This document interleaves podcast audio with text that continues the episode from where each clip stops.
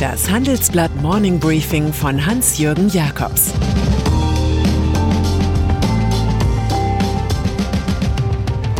Guten Morgen allerseits. Heute ist Dienstag, der 2. Februar. Und das sind heute unsere Themen.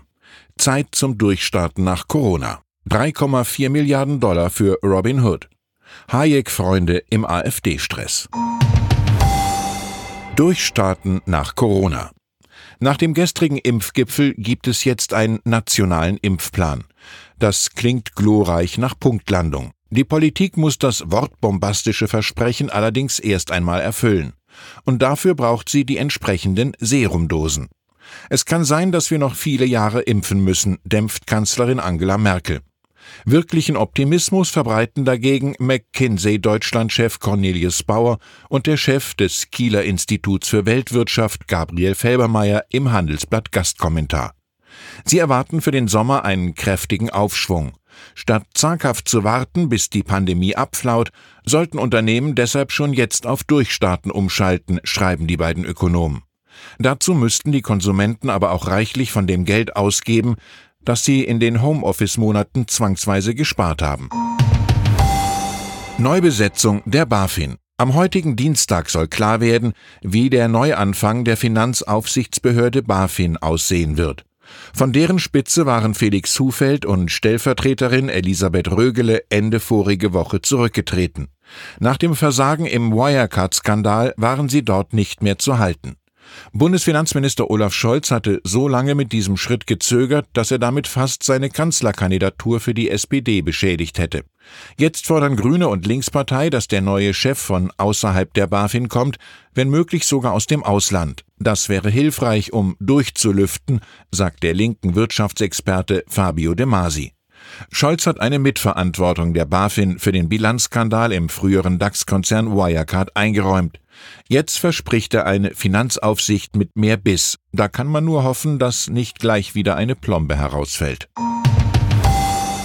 Frisches Geld für Robin Hood. Den Zockerkrieg an der Wall Street kann der Online-Dienstleister Robin Hood jetzt fortsetzen, und zwar mit 3,4 Milliarden Dollar an frischen Investorengeldern.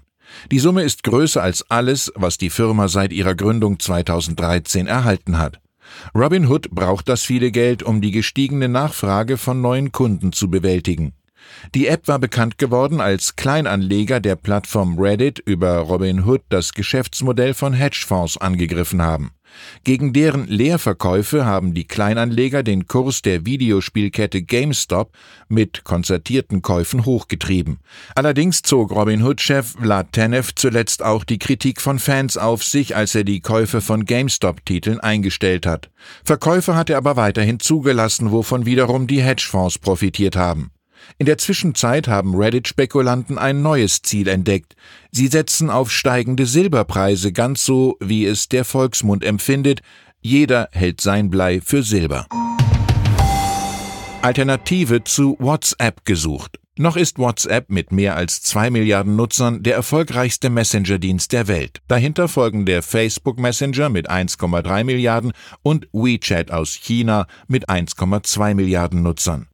Aber die plötzliche Änderung der WhatsApp-Regeln, nach denen die Nutzerdaten mit dem Mutterkonzern Facebook erlaubt werden sollen, verschrecken weiterhin viele in der Internetgemeinde. In der Welt der Konzerne schwören jetzt daher viele auf Threema, eine kleine 3,99 Euro teure App aus der Schweiz.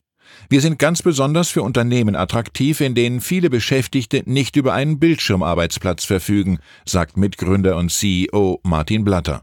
Bosch und Daimler stehen auf die eidgenössische Lösung, aber auch Bündnis 90 Die Grünen und das Land Baden-Württemberg nutzen Threema bereits. Sie alle lockt das Versprechen, dass hier nirgendwo Daten auf einem Server gespeichert werden. Hayek-Freunde im AfD-Stress. Ziemlich viel Trubel gibt es derzeit bei Institutionen, die den berühmten Namen des marktliberalen Friedrich August von Hayek 1899 bis 1992 tragen. Einerseits hat die Hayek Stiftung eine Unvereinbarkeitserklärung zur AfD abgegeben, die in Teilen vom Verfassungsschutz beäugt wird. Die von der Sitzung finanzierte Hayek Gesellschaft andererseits hat verkündet, diesen Beschluss nicht zu akzeptieren. Der Stiftungsrat überschreitet seine Kompetenzen, findet der Chef der Hayek-Gesellschaft Stefan Kotz.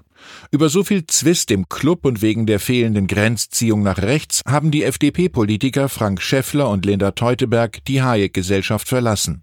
Auch der Unternehmer Frederik Röder und der Politologe Christoph Zeitler sind ausgetreten.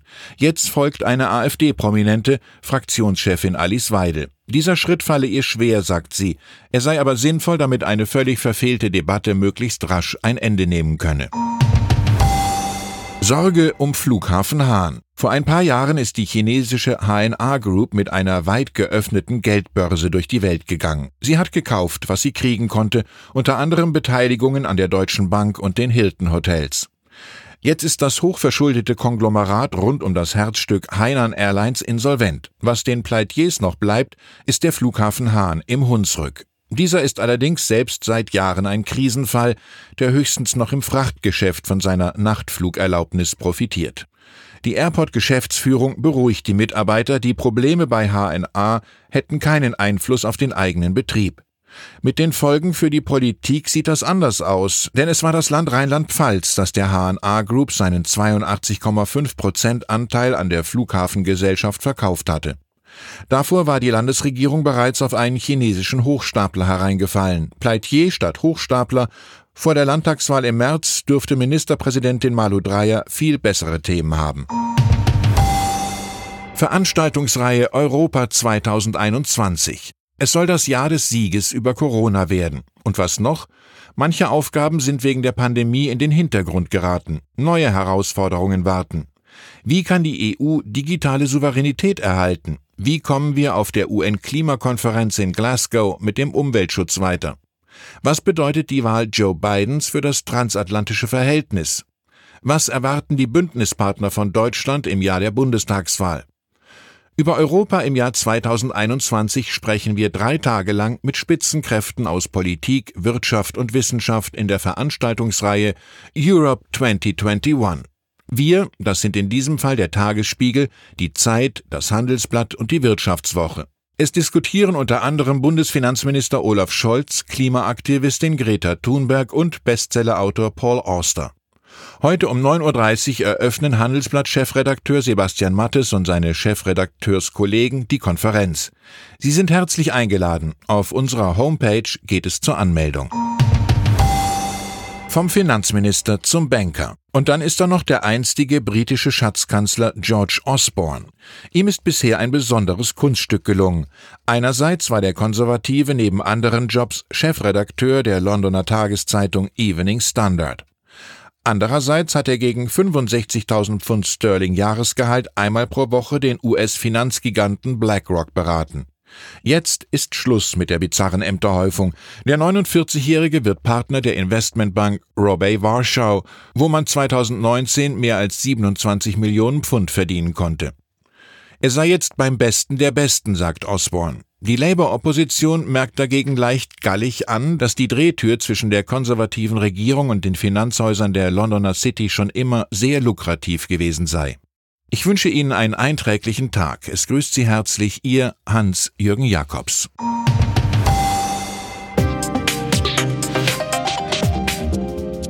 Ab 17.30 Uhr sprechen wir bei Handelsblatt Today über alle Themen, die die Finanzwelt bewegen. Ein Lebenswerk zu erhalten und seine Werte an künftige Generationen weiterzugeben, ist ein Herzenswunsch vieler Stifter. Entsprechend wichtig ist ein Partner, der weiß, wie man Stiftungsvermögen anlegt und die Sorgen und Hoffnungen, die Stifter bewegen, kennt. Dieses und andere Themen präsentiert von unserem Initiativpartner, der Hypo Vereinsbank Private Banking.